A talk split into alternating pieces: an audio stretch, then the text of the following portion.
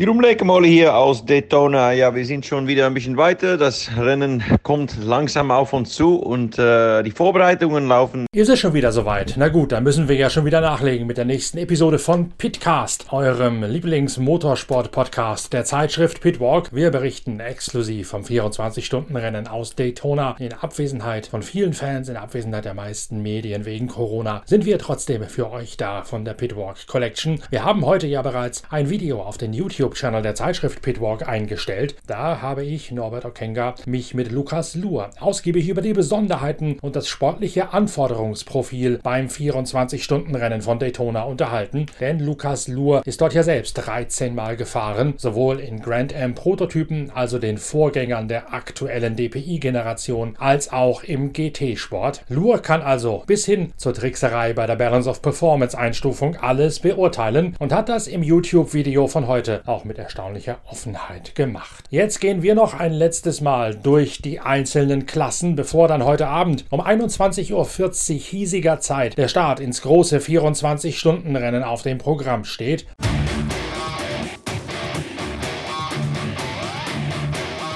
Und wir beginnen aus gegebenem Anlass mal nicht mit der DPI, also nicht mit der ersten Liga, die um den Gesamtsieg kämpft, sondern mit der LMP2-Klasse, quasi Liga 1,5. Da gibt es ja zwei Deutsche, die zum ersten Mal in ihrem Leben einen LMP2-Boliden, wie er auch bei den 24 Stunden von Le Mans zum Einsatz kommen würde, fahren, nämlich Christopher Mies und Sven Müller. Beide sind bis dato vor allen Dingen im GT3-Sport unterwegs gewesen. Nach einer Karriere im Formelsport ist Christopher Mies bislang ausschließlich Auto Audi GT3 gefahren. Sven Müller hin und wieder auch mal den Porsche 911 RSR. Doch auch dessen Stammgebiet ist der GT3-Sport mit dem Porsche 911 GT3R. Die Autos sind völlig unterschiedlich bis hin zur Tatsache, dass sie ABS haben, was natürlich ein LMP2-Prototyp nicht aufweist. Und entsprechend muss sich Sven Müller auch zunächst einmal sammeln, nachdem er seine ersten Runden im von Eurasia, dem ehemaligen Minardi Junior Team aus der Formel BMW, eingesetzten LMP2 hinter sich gebracht hat. Ja, die ersten Runden sind gedreht im LMP2 Ligier. Ähm, ich hätte nicht gedacht, dass das Auto so schnell ist. Ähm, hat unheimlich viel Leistung, also knapp 600 PS, äh, 950 Kilo. Äh, alles, was man irgendwie davor an Rennauto gefahren hat, ähm, was ich gefahren bin, übertrifft es bei weitem. Ähm, den ganzen Luxus, den man so kennt vom Porsche. Den Komfort, einfaches Fahren und äh, ABS, Traktionskontrolle, die funktioniert und einfach ein, ein Auto, was, sagen wir mal, man setzt sich rein und, und du fährst direkt und, und bist auch schnell. Ähm, ja, das kann man hier komplett vergessen. Dadurch, dass es halt extrem leicht ist, ähm, basiert das Auto halt unheimlich viel über die Aero. Äh, mechanischer Grip hast du relativ wenig, weil die Spurbreite auch relativ schmal ist im Vergleich zu einem GT-Fahrzeug. Ähm, ja, du hast unheimlich viel Leistung. Ähm, das vibriert extrem alles in dem Auto, äh, ist extrem laut. Ähm, die Power Steering ist, geht einem unheimlich schwer, also da hast du verschiedene Stufen, um, um einzustellen. Ähm, da muss ich weil ich halt vom Porsche gewöhnt bin, dass es relativ leicht geht und dass es halt auch für 24 Stunden gut geeignet ist, äh, muss ich halt auch auf die leichte Lenkung zurückgreifen. Ähm, der Nacken tut mir schon ein bisschen weh, also leicht, leichten Muskelkater habe ich schon. Ja, es ist eine Riesenerfahrung. Es macht unheimlich viel Spaß. Ähm, man muss sich wirklich an das Downforce-Fahren gewöhnen. Ähm, den King Turn 4 in, in Daytona. Es ist, eine, es ist ein schneller Linksknick, fünf, fünfter, fünfter Gang, 240 km/h. Ähm, geht, geht ohne Probleme Vollgas, aber einfach die Überwindung, ähm, einfach das Ding voll zu fahren, brauchst du wirklich deine fünf bis zehn Runden, dass du einfach den, den Mut hast, da Vollgas durchzufahren. Ähm, ja, vom Formel 3 muss ich sagen, war es einfacher zu fahren. Da war es, war der Sprung halt, da war der Sprung nicht so groß mit der Leistung. Da hatten wir 220 PS und die haben wir halt einfach 600 PS. Also ich finde es deutlich schwerer zu fahren. Man muss sich wirklich ein paar Runden äh, braucht man wirklich, um sich dran zu gewöhnen. Äh, ja, macht auf jeden Fall mega viel Spaß.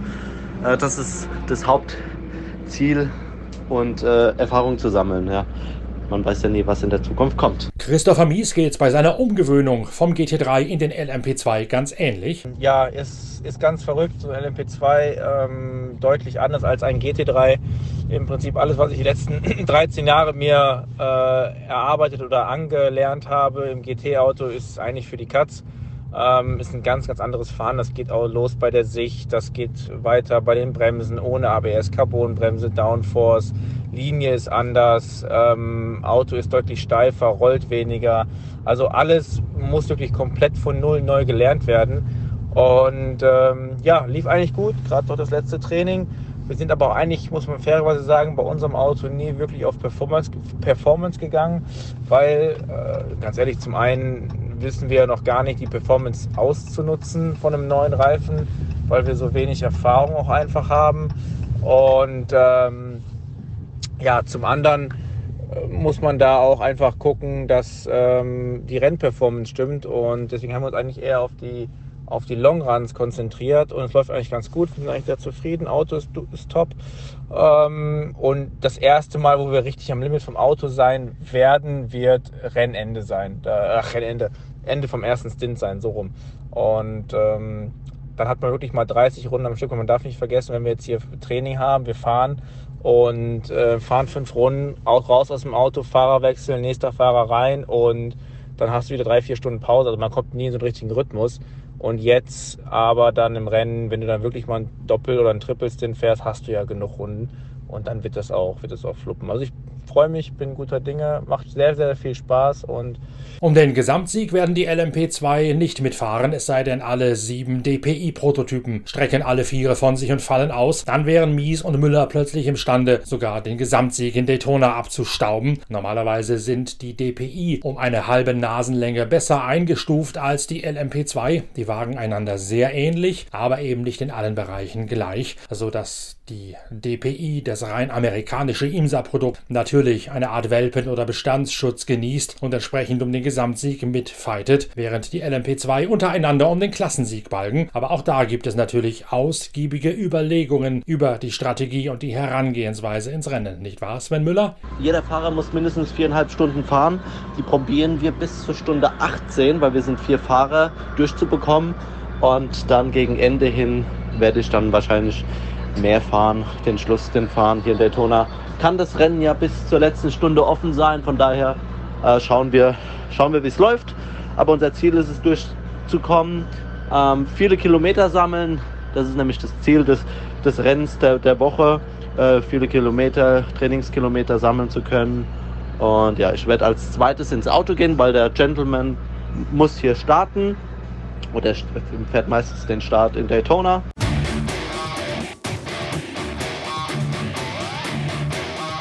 Ganz vorne in der ersten Liga, da kämpft auch ein Deutscher mit um den Gesamtsieg, nämlich Mike Rockenfeller, gebürtig aus Neuwied, ehemaliger DTM-Gesamtsieger mit Audi. Er teilt sich hier einen Cadillac mit Simon Pagenaud, dem Kolumnisten der Zeitschrift Pitwalk, mit Kamui Kobayashi und mit dem siebenfachen NASCAR-Gesamtsieger Jimmy Johnson. In unserem großen Videotalk auf dem YouTube-Channel der Zeitschrift Pitwalk hat Lukas Luhr heute Morgen ja schon rausgearbeitet, dass er gerade diese Besatzung ganz weit oben auf der Liste hat also Rockenfeller, Pagenot, Johnson und Kobayashi. Und für Lukas Luhr mit seinem geschulten Kennerblick ist der Hauptherausforderer von diesem Wagen der Bolide, in dem auch Renger van der Sande gemeinsam mit Kevin Magnussen und Scott Dixon am Lenkrad dreht. Wir haben natürlich die beiden Sieganwärter vors Mikrofon geholt. Mike Rockenfeller bei seinem Comeback in der ersten Liga der IMSA-Serie bei den 24 Stunden von Daytona kann schon mal vorausschauen auf das, was ihn im Rennen erwartet und wie seine Cadillac-Mannschaft das Rennen angehen möchte.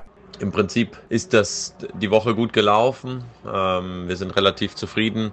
Es war am Donnerstag sehr windig, äh, relativ kühle Bedingungen, Sonnenschein. Ähm, das heißt, der Wind hat einen relativ hohen Effekt, ähm, was, was das Handling angeht vom Auto. Und da muss man natürlich auch aufpassen, wie man die Dinge einschätzt. Ähm, am Freitag, also heute, war es ähm, ja eigentlich ja nur eine Stunde, wo wir einfach nochmal alle ins Auto sind. Wir haben äh, nur alte Reifen gehabt, weil wir die Reifen fürs Rennen gespart haben und waren eigentlich sehr zufrieden ähm, mit dem Handling. vom Fahrzeug. Also im Prinzip, ja, es gab äh, keine größeren technischen Probleme ja, vorm Rennen. Es ist ja der Rennmotor, eigentlich alles vom, vom Rennen, äh, fürs Rennen schon im Auto verbaut und äh, da ist natürlich auch nochmal wichtig, dass das alles funktioniert. Ähm, wir werden, hatten jetzt Meetings, wir werden morgen, äh, haben über die Strategie ein bisschen gesprochen. Ähm, Jimmy Johnson wird den Start fahren. Ähm, dann kommt äh, Simon ins Auto, Pagano, dann werde ich wahrscheinlich ins Auto und dann Kamui. Und äh, genau, und dann schauen wir mal, wie wir, wie wir weitermachen von der Rotation. Und äh, ja, das Wichtigste ist natürlich, ähm, das sagt man immer wieder, aber am Ende ist leicht gesagt und, und man muss sich wirklich versuchen dran zu halten. Die ersten 75 Prozent des Rennens bringen dich eigentlich erstmal zum Rennen, äh, weil das Rennen ist am Ende äh, hier in Daytona und ja, das ist unsere Strategie, hoffentlich sauber bis dahin zu kommen ein gutes Auto am Ende zu haben am Sonntag äh, bei Tag, ja, weil da kommt es dann drauf an, den Speed zu haben. Und äh, gut, ja, ich denke, äh, wir können uns alle freuen und, und äh, sind gut vorbereitet. Das sind die anderen aber natürlich auch, ähm, die anderen sechs DPIs und ähm, ich erwarte ein extrem äh, schnelles Rennen, ähm, hohe Pace und äh, ja, und man muss natürlich auch schauen, dass man eben ohne, ohne Zwischenfall durch, durchkommt. Das ist immer so, wenig Zeit in der Box verbringt. Ähm, ja, das ist eigentlich alles. Und jetzt sind wir ready to go. Morgen werden wir nochmal vorm Rennen kurz äh, Fahrerwechsel üben, ähm, dass da alles klappt. Ähm, ja, und dann geht's los.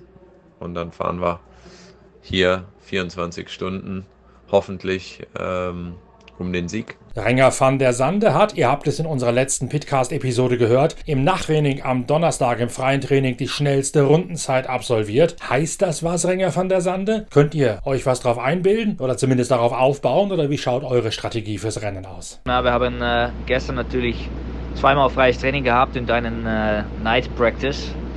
Am Ende sind wir die Erste in der Night Practice äh, schnellste gewesen. Das war natürlich äh, schön, aber äh, im freies Training weißt du nicht, wie die anderen gefahren sind. Zum Beispiel im Nachttraining hat der Master gar nicht gefahren. So, du weißt nicht, was den ähm, äh, Pace ist. Aber ähm, im Qualifying äh, letztes Wochenende sind wir gleiche Zeit gefahren wie jetzt in Night Practice. So, das, das würde zeigen, dass es nicht schlecht aussieht. Aber von, von, ja, von solchen Tests arbeitest du nicht nur am Qualifying-Auto, weil es gibt kein Qualifying mehr. Äh, du arbeitest nur am Rennauto dass es komfortabel zu fahren ist, dass, das, ähm, dass es einfach äh, gut zu bearbeiten ist, dass du vielleicht eine Tools im Auto hast, was du, womit du äh, den Balance noch ändern kann, wenn du im Rennen bist ähm, und so weiter.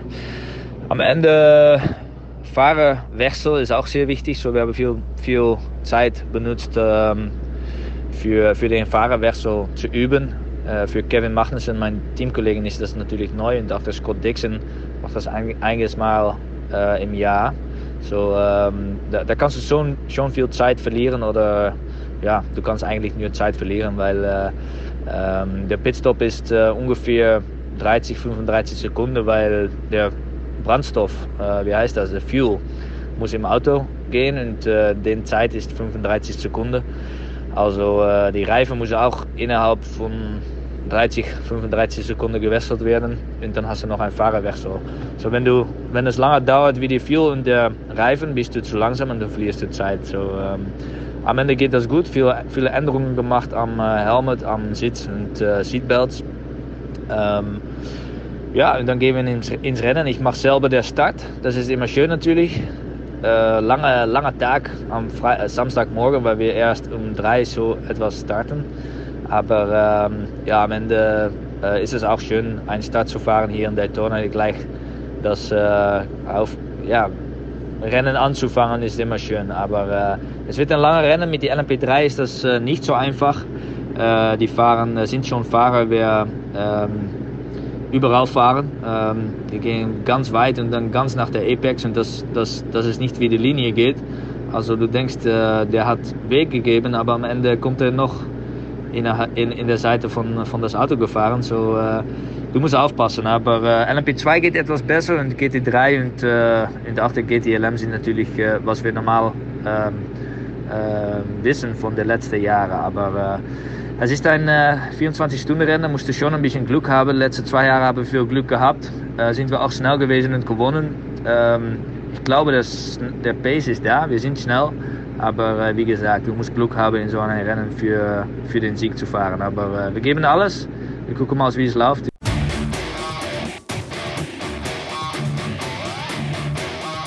Und dann ist da ja auch noch die neue LMP3-Klasse. Ich habe ja schon ein paar Mal gesagt, auf die freue ich mich ganz besonders, denn das wird ein hart umkämpftes Rennen werden in dieser Kleinwagen-Kategorie der Le Mans-Prototypen. Es gibt aber auch einigermaßen Wirbel um genau diese Klasse, denn das ist eine sogenannte Pro-Am-Kategorie. Da fahren also Profis mit Herrenfahrern, mit Amateuren mit. Und das fahrerische Gefälle innerhalb dieser Klasse zwischen Profis und Amateuren ist doch auffallend groß. Es gibt immer wieder einige Amateure, die in den Augen der Profis überfordert damit wirken, wie sie mit diesen LMP3-Boliden im Oval von Daytona umgehen müssen. Ranger van der Sande hat es gerade schon angesprochen. Eine Besonderheit der LMP3 ist nicht nur die inhomogene Fahrerbesetzung, sondern auch die Tatsache, dass es in dieser Kategorie keine Balance of Performance Gleichschaltung gibt. Da kann ich dann nur noch mal wieder auf unseren YouTube-Channel Talk mit Lukas Luhr vom heutigen Samstagmorgen verweisen, denn da hat Lukas Luhr auch einmal genau erklärt, wie man als Rennfahrer agieren und auch ein bisschen tricksen muss, um Zielzeiten rauszufahren und um die Balance Balance of Performance in seine Richtung lenken zu können. Das sind Inneneinsichten, die maßgeblich dazu beitragen werden, das Fahren mit BOP zu verstehen. Genau darauf hebt ja auch Jeroen Blekemolen ab bei seiner Vorbereitung auf seinen Start in die LMP3-Klasse. Ich bin am Start mit dem LMP3-Fahrzeug mit Riley Motorsport und äh, ja, bis jetzt sind wir alle Trainingen äh, Bestzeit gefahren. Ähm, und das heißt schon was hier, weil äh, wir haben keinen Balance of Performance. Äh, es gibt natürlich viele Klassen hier, DPI, GT Le Mans und GTD, die haben hier Balance of Performance. LMP2 und LMP3 aber nicht. Die dürfen eigentlich fahren so schnell wie die können. Ich habe das schon ein bisschen vermisst, weil ja, das ist äh, natürlich wie die Rennsport mal war. Und äh, ja, dann ist es auch schön, wenn man jedes Training oben steht. Wenn man das mit BOP macht, dann äh, fühlt man sich immer ein bisschen, ja, so, ja, vielleicht habe ich das Falsche gemacht, bin ich zu schnell gefahren. Aber ja, bei uns LMP3 können wir immer voll fahren und äh, ja, es zeigt auch, äh, dass wir die Vorbereitungen gut getroffen haben. Alle Teamkollegen sind schnell. Äh, ja, Wetterbedingungen waren bis jetzt immer gut. Es war sehr kalt äh, am Donnerstag. Beim Rennen wird es ein bisschen warmer sein. Äh, das hilft sicher in der Nacht, weil äh, wir haben keine Reifenwärme, also keine Decken oder so. Und deswegen, äh, wenn man so abends oder nachts draußen fährt aus die Boxengasse, ähm, hat man gar keinen Grip und äh, muss man richtig aufpassen auf die kalte Räder. Aber ja, dann nach ein, zwei Runden, dann geht schon. Im Banking dann äh, kommt äh, die Temperatur schnell hoch auf die Reifen, weil wir da schon einige G-Forces äh, holen. Ähm, ja, so wir, wir sind äh, gut vorbereitet, wie gesagt. Ähm, es wird ein hartes Rennen sein. In LMP3 äh, wissen wir immer noch nicht, äh, ob wir Probleme bekommen, weil die Autos neu sind äh, und die Autos noch nie 24 Stunden gefahren sind.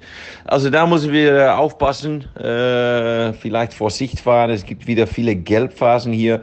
Also man kann auch Runde zurückgewinnen, wenn man mal ein bisschen verloren hat und äh, deswegen kann man vielleicht besser das Auto sparen, damit wir am Ende gut dabei sind. Das ist auf jeden Fall unsere Planung.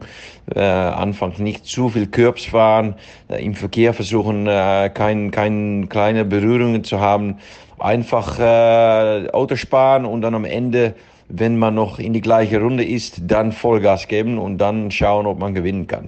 Aber bis jetzt läuft's top. Äh, ich hoffe, wir gehen so weiter, weil ähm, ja, P1 äh, steht da gut auf die Liste. Der größte Gegner von Jeroen Blekemolen stammt aus dem Team von Bernhard Mühlner. Diese Equipe wird angeführt von Laurenz Hör aus Gerlingen. Aktuell ist, fühlt sich hier ein bisschen an wie Ruhe vor dem Sturm. Das letzte freie Training äh, geht jetzt jeden Moment los. Dann fährt mein Kollege. Wir feilen noch die letzten Kleinigkeiten aus dem Auto raus.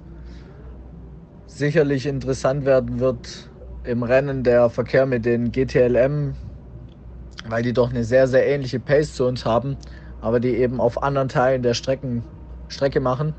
Ja, wir machen es auf der Bremse und in den Kurven und die natürlich geradeaus. Es wird sicherlich nicht einfach werden im Rennen. Da bin ich mal gespannt.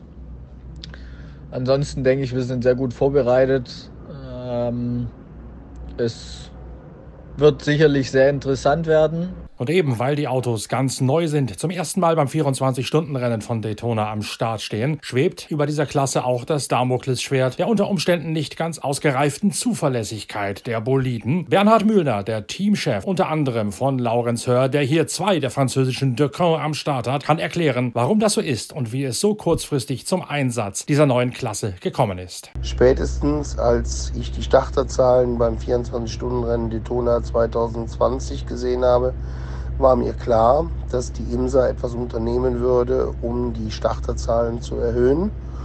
Und ähm, da sie eben halt zwei Serien in ihrem Programm hat, die GT4-Serie und die IMSA Prototypen Challenge, boten sich diese zwei Klassen an. Aufgrund der Geschwindigkeitsunterschiede im Feld war GT4 eher unwahrscheinlich und LMP3 von daher meiner Meinung nach sehr wahrscheinlich. Und ähm, von daher haben wir eben mal entsprechend auf die Zulassung dieser Klasse gehofft, äh, haben auch schon sehr frühzeitig mit den entsprechenden äh, Partnern äh, gesprochen und äh, haben eben mal die Hersteller der LMP3-Fahrzeuge äh, darauf aufmerksam gemacht, dass das wohl kommen würde. Und vor allen Dingen Oreca als die Firma, die für die Ligier-Fahrzeuge und für die Decan-Fahrzeuge Motoren und Antrieb, Antriebsstrang liefern, äh, darauf aufmerksam gemacht. Und ähm, dann kam eben mal die Covid-Geschichte, die natürlich eben mal dazu geführt hat, dass sich jetzt mal auch die IMSA erst darauf konzentriert hat, die Saison 2020 zum Laufen zu bringen, was ja erst im Juli dann gelungen ist. Und äh, ähm, als ich dann eben halt mit den beteiligten Herstellern gesprochen habe und gesagt habe, passt auf Leute, da wird was kommen, haben die unisono gesagt, nee, gehen wir nicht von aus, denn äh, wir hatten IMSA eine Frist gesetzt bis Ende Juni und da diese Frist verstrichen ist, werden die LMP3-Fahrzeuge eben mal 2021 nicht startberechtigt sein. Als dann im September die IMSA veröffentlicht hat, dass die Fahrzeuge startberechtigt sein würden, war es natürlich im Grunde genommen schon zu spät. Und ähm, da die LMP3-Fahrzeuge eigentlich ja äh, nur für Rennen von zwei Stunden, wie zum Beispiel in der IMSA Prototype Challenge in Amerika oder eben halt entsprechend den Le Mans Cup in Europa gebaut und konstruiert worden sind. Äh, und selbst die vier Stunden ELMS-Rennen erst eben halt später hinzugekommen sind, war eigentlich klar, dass da eben halt Handlungsbedarf bestand. Und äh, wir haben uns dann eben halt sowohl mit den Herstellern als auch mit der IMSA in Verbindung gesetzt und haben gesagt, pass mal auf, äh, äh, Sachen wie zum Beispiel die Kupplung und so weiter äh, können einfach nicht eben halt entsprechend so übernommen werden. Da muss was passieren. Und letztendlich ist eben halt dann auch eine neue Kupplung homologiert worden, die vier Sinterscheiben hat anstelle der normalen mit drei Sinterscheiben. Wir haben ausgiebige Testfahrten in Aragon und Nogaro gemacht, um eben halt Haltbarkeit des Fahrzeuges zu erhöhen. Äh, äh, allerdings, weil eben halt entsprechend das Fahrzeug halt grundsätzlich in seiner Homologation erhalten bleiben muss, äh, sind das eben halt entsprechend viele, viele Kleinigkeiten, wie zum Beispiel die Verwendung von anderen Drehmomenten, wie zum Beispiel die Verwendung von speziellen Fetten und gleichzeitig natürlich eben halt die, Maß, die Voraussetzung, dass wir vor dem Rennen alles neu machen müssen und im Grunde genommen nach dem Rennen auch wieder alles neu machen müssen. Äh, und insofern der Einsatz von einem LMP3-Fahrzeug teurer ist als der Einsatz von einem LMP2-Fahrzeug weil diese Fahrzeuge natürlich eben halt für die 24 Stunden Le Mans gebaut und konstruiert worden sind und insofern angefangen von den äh, Dimensionierungen der äh, Lager, der Uniballgelenke und so weiter äh, entsprechend auf 24 Stunden Haltbarkeit ausgelegt sind, was beim LMP3 eben halt nicht der Fall war. Nachdem wir eben halt diese ausgehenden äh, oder umfangreichen Testfahrten auf äh, unsere Kosten durchgeführt haben, äh, fühlen wir uns allerdings eben halt relativ gut vorbereitet und haben äh, alles das, was wir eben halt entsprechend im Rahmen der Möglichkeiten, was das Reglement anbelangt, ändern konnten, soweit eben halt entsprechend gemacht und äh, haben bei äh, den Testfahrten und eben halt entsprechend auch jetzt hier am letzten Wochenende bei der IMSA Prototyp Challenge, wo ja auch eben halt der Rohrtest stattgefunden hat, äh, bisher keine negativen Überraschungen gehabt und sind insofern zwar positiv gestimmt, allerdings verhalten positiv, denn so lange oder bisher hat eben halt nie ein LMP3-Fahrzeug an einem 24-Stunden-Rennen teilgenommen. Und äh, ob das eben halt entsprechend funktionieren wird, das werden wir am Sonntagnachmittag erst wissen. Und äh, von daher eben halt entsprechend sind viele Unwirkbarkeiten, die man im Moment eben halt da noch hat.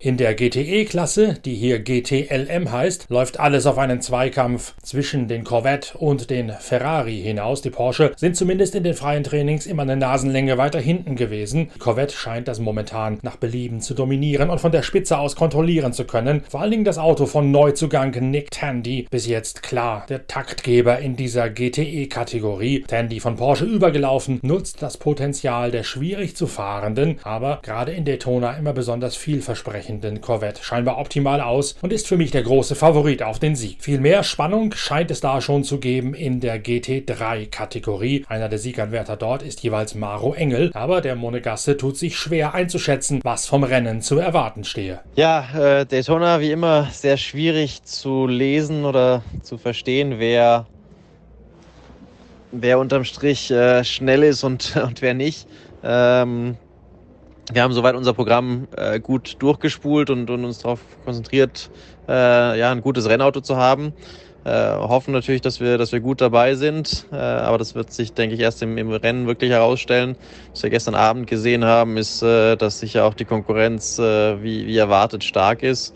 Ähm, es war in der Vergangenheit nicht immer das einfachste Rennen für uns hier in, in Daytona, aber wir sind, sind hoffnungsvoll, äh, dass wir gut dabei sind. Wir haben auf jeden Fall ähm, dieses Jahr ja, ein sehr starkes Team äh, hinter uns, beziehungsweise sehr starke Teams global gesehen, äh, als Mercedes AMG Customer Racing Teams und, und auch natürlich sehr starke Lineups am Start und hoffen, dass wir da eine Chance haben, mit um, um den Sieg und ums Podium zu kämpfen. Zwei deutschsprachige Akteure in der GT3-Klasse blicken auf stressige Tage zurück seit dem Raw, also dem Gebrüll vorm 24-Stunden-Rennen am vergangenen Wochenende. Mario Faunbacher hatte euch ja bereits im Raw-Podcast erzählt, dass sein Honda-Team einige Gebrechen auszukurieren hatte am NSX. Faunbacher ist der amtierende Meister in der GT3 in der IMSA. Und Mario, habt ihr es denn mittlerweile geschafft, das Auto wieder auf Vordermann zu bringen? Prinzipiell äh, haben wir gute Fortschritte gemacht. Ähm, wie gesagt, das Team äh, hat das Auto quasi neu bekommen äh, und ähm, ist quasi momentan Learning by Doing.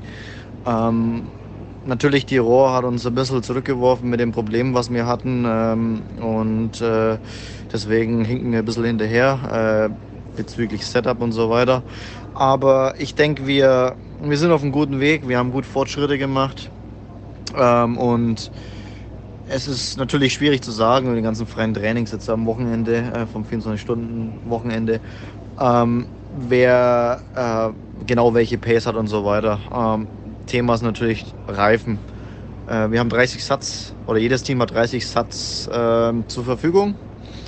Und ähm, die müssen natürlich clever äh, aufgebraucht äh, werden, so würde ich das jetzt einfach nennen.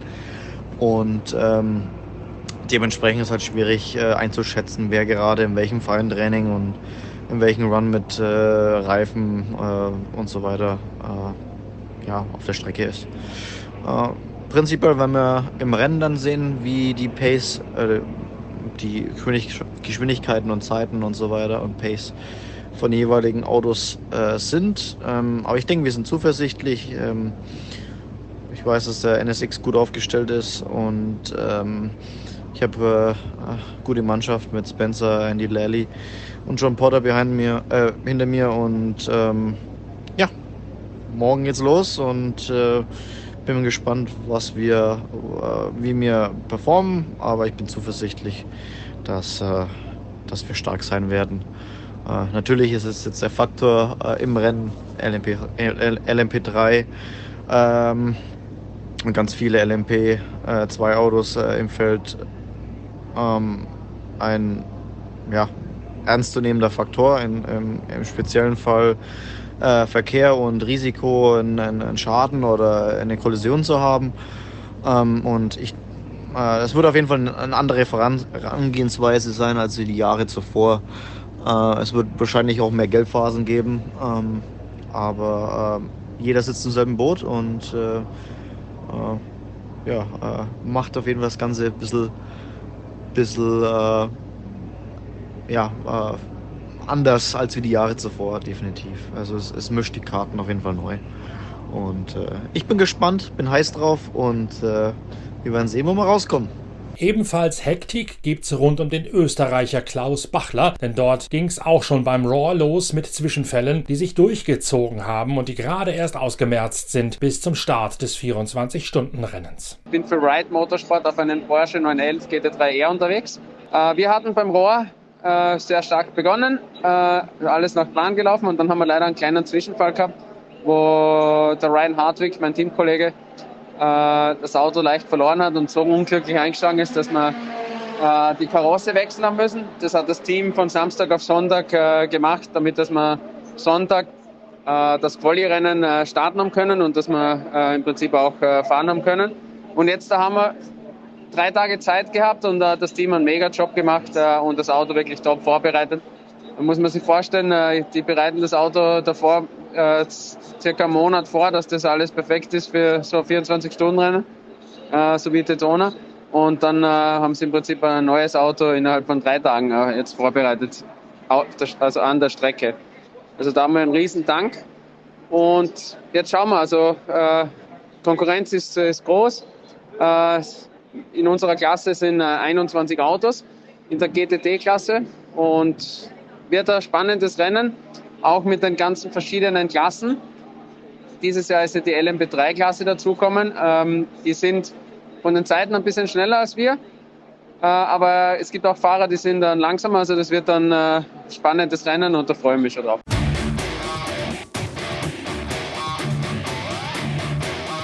Rein sportlich gibt es nicht mehr viel Neues zu erzählen. Am Freitag gab es noch eine einzelne Trainingssitzung, in der hat sich Loic Duval aus dem Miller Motorsports Cadillac DPI VR auf Platz 1 nach vorne setzen können. Kevin Magnussen hat sich deutlich steigern können in dem von Chip Ganassi eingesetzten Cadillac. Magnussen zweitschnellster. Zum ersten Mal vergleichbar auf einem Niveau wie Renger van der Sande und Scott Dixon. Damit hat Kevin Magnussen es nach einer kurzen Eingewöhnungszeit geschafft, so Tritt zu fassen, dass auch er dafür sorgt, dass das Cadillac-Auto von Ganassi Racing mit einer homogenen Fahrerbesetzung ausgestattet. Oliver Jarvis hat sich Platz 3 geholt in seinem Mazda. Dabei konnte der Engländer, der demnächst beim Team von James Glickenhaus das neue Hypercar für die 24 Stunden von Le Mans fahren wird, gerade mal fünf Runden absolvieren, denn am Donnerstag musste sowohl der Motor als auch das Getriebe an seinem Mazda gewechselt werden. Und darum gab es im Nachttraining am Donnerstag nur eine einzige Installationsrunde für Oliver Jarvis und auch jetzt nur fünf Runden, um das Material zu schonen. Denn ihr wisst es, die Mazda-Motoren sind sehr feuerempfindlich und extrem anfällig. Denen darf man möglichst wenig Laufzeit aufbrummen. Da gab es ja schon das ein oder andere Skandelchen und Ärgernisse rund um Mazda bei den 24 Stunden von Daytona.